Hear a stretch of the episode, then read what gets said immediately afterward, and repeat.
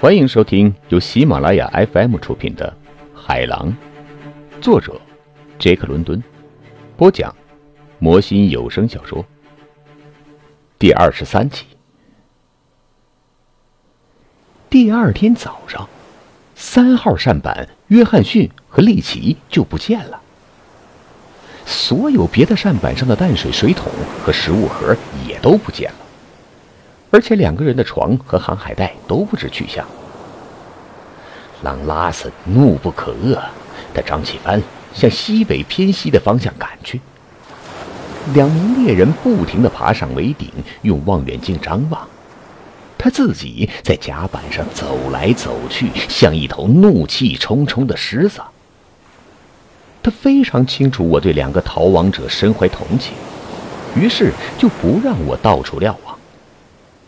海风好使，只是有时刮，有时不刮。在这浩瀚的茫茫大海上，寻找一条小扇板，如同在千草堆里寻找一根针。但是他把幽灵号开到最大航速，打算赶到逃亡者和大陆的中间地带。做到这一点后，他便在逃亡者的必经之路一带来回游戈。到了第三天早上。刚刚敲过八级钟，站在桅顶的斯谋克叫嚷说：“那条扇板发现了。”所有的船员都来到了栏杆边。一阵和风从西边吹过来，表明更多的风接踵而至。在下风处，缓缓升起的太阳照出不安宁的银色，一个黑点儿一会儿出现，一会儿消失。我们正向那边行驶，我的心呐，像铅块一样往下坠。我一想到以后的情景，就感到恶心。我看见狼拉森的眼睛里全是洋洋得意的光芒，他的影子在我面前晃来晃去。我觉得简直恨不得扑上去拼命。想到利奇和约翰逊难以躲过的暴行。我神经都要出毛病了，我的理智啊，一定是离我而去了。我知道，我懵懵懂懂的溜下筒仓，拿起一支装满弹药的猎枪，正要开始登上甲板，却听见有人惊叫起来：“嗨嗨，看着没有，扇板上有五个人！”我倚靠在升降口，虚弱，哆嗦。听见别人也说没错，扇板上是五个人。哦，谢天谢地啊！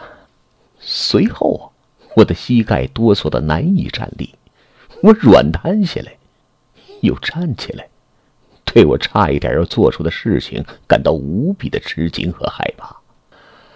哎呀，还好啊！谢天谢地。我把枪放回去，悄悄的溜回到了甲板上。没有人注意到我离开一会儿。扇板已经很近了，我们都看清楚，它比任何一条捕猎海豹的扇板都大，构造的线条也不一样。我们的帆船越靠越近，船帆收起来，桅杆也卸掉，桨也收起来，扇板上的人。等待我们顶风停泊，把他们救上船去。斯摩克已经扶桅顶下到甲板上，我们现在就站在一起。他开始意味深长的咯咯笑起来。我用探寻的眼光看着他，这叫什么事儿啊？他咯咯的笑道：“出什么事儿了吗？”我追问道：“他又咯咯笑起来。哈哈，你你睁开眼睛好好看看啊！扇板的后边，最后边，那要不是一个女人，算我压根就没有打过一只海豹啊！我仔细看了看，不过心里还是没有底儿。这时候。船栏边的人都欢呼起来。扇板上有四个人，第五个人的确是一个女人。我们兴奋异常，焦急的等待，只有狼拉森例外。他显然深感失望，因为那不是他的扇板，上边没有他想惩罚的那两个牺牲品。我们放下飘动的三角帆，把帆脚索拉到迎风的方向，主帆放平，迎风驶去。桨一下下划在海水里，没有划多少下，扇板就到了大帆船旁边。我现在第一次看清楚那个女人，她裹在一件长长的宽大衣里，因为早上还是很冷的，我只能看清楚她的脸，还有一团浅棕色的头发。从他头上的水手帽子下边跌落下来。两只眼睛大大的，棕色，炯炯有神。嘴很秀气，很敏感，脸是鹅蛋型，十分俏丽。尽管太阳暴晒，咸味的海风吹拂，已经把那张脸给糟蹋坏了。我觉得他好像是从另一个世界来的人。我意识到。我对他产生了一种饥饿的获取欲望，如同一个饥肠辘辘的人想得到面包。但是这之前，哦，我很久没有看见一个女人了。我知道，我陷入了一种莫名其妙的情绪，几乎是一种精神恍惚的状态。这个，那么，是一个女人吗？我因此忘记了自己，忘记了我做大副的种种责任，没有过去帮助这些新上船的人。一名水手把他举起来，送入狼拉森向下伸出去的手臂里。他向上看着我们一张张奇怪的脸，微微一笑，笑得开心，笑得甜美，是女人才有的微笑。因为我很久很久没有看见一个人微笑，我已经忘记了。世界上还有这样的微笑。范维登先生，狼阿森的话音让我一下子清醒过来。你把这位女士带下船舱，把她照顾一下好吗？把那个备用舱室收拾出来，让厨子去收拾一下。哦，你看看，把这张脸怎么处置一下？他的脸已经晒坏了，他猛地从我面前转过身去，开始询问那几个新来的人。扇板飘走了，他们中间有人撑那条扇板丢死人了，横滨就在眼前，却没有到达。我陪着这个女人向船后走去，觉得对她有一种奇怪的惧怕，还有一些手足无措。我好像觉得，我第一次意识到一个女人是这么一种纤巧脆弱的人。我拉住她的胳膊，扶她走下升降口的楼梯。我被那条胳膊的细小和柔弱吓了一跳。的确，像普通女人应该的一样，她是那么苗条，那么娇嫩。不过，她在我看来却是过分苗条和娇嫩了。我只要多少动一动劲儿啊，就会一把将他手臂捏断了。坦率地说，无论怎样，也否认不了，这一切就是我对普通女人的最初印象，也是对莫德布鲁斯特个人的第一印象。哦，别为我过分麻烦了。我急急忙忙从朗拉森的舱室里拉来一把扶手椅子，请他坐下。他表示过意不去地说：“那些人今天早上一直在寻找陆地。这艘船到夜里一定可以到达吧？你说不是吗？”他对近在咫尺的前景的朴素信仰让我大吃一惊。我怎么能够向他解释真相？说明白那个像命运一样在大海上高势阔步的人的，我可是花了几个月的功夫才弄明白的。不过，我还是真诚的回答说：“呃，如果是任何船长，而不是我们的船长，那我敢说，明天会到达横滨的海岸。但是，我们的船长是一个怪人，我要请你做好充分的准备，明白吗？什么事情都有可能发生的。我，我坦率的说，我没有怎么听明白。他犹豫了一下，说，眼睛里流露出迟疑却不恐惧的神色。您现在收听的是由喜马拉雅 FM 出品的《海狼》。在我看来，船只遇难的人一贯要得到应有尽有的考虑，这种想法不对吗？这只是一件小事，你知道，我们离陆地很近的。是实话，我我只是我竭力让他明白我的意思。我我只是让你做好最坏的打算。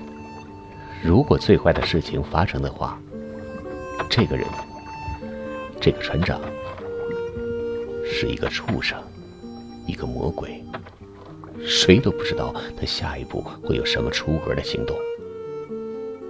我渐渐兴奋起来，但是他打断了我的话，说：“哦，我明白了。”他的声音听起来很疲惫，动脑子想事情明显是需要体力的，他显然是体力不支了。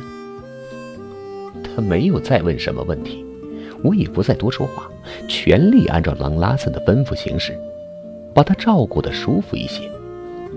我一通忙乱，像个家庭妇女一样，拿出防晒膏让他涂抹晒伤的脸。在朗拉森的私人储藏室里找出一瓶葡萄酒，我知道那里藏着好东西，并且吩咐托马斯·马格利奇清理出那间备用的舱室。海风迅速刮起来了，幽灵号倾斜的越来越厉害。等到那间舱室清理出来，大帆船已经活力十足的在海面上行驶了。我已经把利奇和约翰逊完全忘到脑后去了。这时候，却有人大叫起来，宛如晴天霹雳一样，声音从敞开的升降口传下来：“快看，舢板！”这是斯摩克的喊叫声，从围顶传来的。我朝那个女人看了一眼，但是她倚靠在扶手椅子上，两眼微闭，一副疲惫不堪的样子。我怀疑他听清楚了，因此我索性决意不让他看见我知道那两个逃亡者必定会遭遇的残酷暴行。他累了。哦，很好。他应该好好睡一觉。甲板上立即响起了一连串的命令，接着是脚步声和砰砰啪啪的收缩翻锁的响动。幽灵号驶向风头，转向另一面。大帆船吃满风，侧身行驶。那把扶手椅子开始在舱室的地板上滑动。我及时跳起来，跑到椅子前边，稳住那个得救的女人，没让她甩出去。她的眼睛沉重的睁不开，只是流露出睡眠朦胧的惊吓，疑惑不解的看着我，脚下磕磕绊绊，踉踉跄跄，由我把她领到她自己的舱室。玛格丽奇心怀叵测的坏笑，我不客气的把他推了出去，命令他回厨房干自己的活儿他为了报复，在猎人中间散布流言蜚语。说我不愧为一个女士跟屁虫。他差不多把身体都依靠在我的身上。我真的相信，他从扶手椅子走向舱室的路上又昏昏入睡了。大帆船突然间摇晃了一下，他因此差一点从床铺上掉下来。我因此看出来，他确实睡过去了。他猛地坐起来，睡眼朦胧的莞尔一笑，接着又睡过去了。他睡下后，我离开了，给他盖上了一条厚厚的水手毯子，他的头枕在枕头上，那是从狼拉森的床铺上顺手拿来的。我来到甲板上，发现幽灵号近乎在依靠左舷向前疾驶，紧紧咬住一面熟悉的斜杠帆顶风前行。那面斜杠帆在我们前边，也在迎风行驶。所有的船员都在甲板上，因为他们知道利奇和约翰逊被拖到船上后，将会发生怎样的事情。那是四季中的时分。路易斯来到船尾，驾驭舵轮。空气里湿淋淋的，我注意到他穿上了油布衣裤。会发生什么事情呢？我问他。从一丝气息看得出，一场飓风是一水要到来的，先生。他回答说：“唉，带来一场雨。”把我们劈头盖脸的浇湿。不过这种事情吧，唉，我们看见了他们，是再坏不过了。我说。这时，幽灵号的船身被一阵巨大的海浪甩了出去，那条扇板瞬间向前跳跃过来，划过三角帆，进入了我们的视线。路易斯打了一下舵把，迎合水势。唉，他们永远也到达不了陆地，先生。我认为不行。你真这样想吗？我问道。哦，是的，先生。你觉得不是这样吗？一个小时以后，小小蛋壳船就无法在海上漂流了。我们在这里把它拉上船来，倒是一点运气呢。狼拉森从船中间大步来到船尾，他刚刚和救起来的那四个人交谈过。他健步如飞，像猫一般的轻灵，比平常更胜一筹。他的眼睛里亮闪闪的，活力四射。三个上游工，一个四级工程师，呵呵，他兴冲冲地说。不过，我们要让他做水手，或者……至少是桨手。唉，问题是那个女士怎么办呢？我不知道什么原因，狼拉森提到她，我感到一下子刺痛或者痛击，好像一把刀割了一下。我认为，这是我单方面的一种愚蠢的吹毛求疵，但是这种情绪挥之不去。我只是耸了耸肩膀，算是回答。狼拉森撅起嘴，打了一个又长又滑稽的口哨。哦，那么他叫什么名字？他追问道。我不知道，我回答说。他睡着了，他累坏了。实际上，我是来听你介绍情况的。那艘船是怎么回事？啊，游船。他简短的回答说：“东京城号从旧金山来到横滨去，在这场台风中毁掉了。一只旧船，从顶到底都裂开了，像一面筛子。他们漂流了四整天了。这么说，你不知道他是谁，是干什么的，是吗？”小姐，妻子，或是寡妇？哎呀，他把头摇得像拨浪鼓，在取笑我，看着我两只眼睛也像在大笑。你打算？我开口说，我想问他，是不是要把这几个救下来的人送到横滨去？话到嘴边，又收住了。啊，打算什么？他问道。你打算怎么处置利奇和约翰逊呢？他摇了摇头。呃，真的，汉普，我不知道。你看见了，新添来这些人，我想要的水手足够了。他们所做的，只不过是想逃走而已。我说：“为什么不改变一下对待他们的方式呢？把他们弄上船来，和气一些对待他们。他们走到如今这一步，都是被逼无奈。”哦，是我逼的吗？是你逼的。我毫不退缩的回答：“我警告你，朗拉森，要是你下手太狠。”把这两个可怜的人逼死，我会搭上我自己的性命把你杀死。啊，好样的！他大声喊道：“哈哈哈哈！你让我感到骄傲，汉普，你站得住了，知道复仇了。你是一个响当当的人了。你过去让你的生命享尽种种安逸，那是很不幸的。不过你在发展。”你现在的样子，我更喜欢了。听众朋友们，本集播讲完毕，感谢您的收听。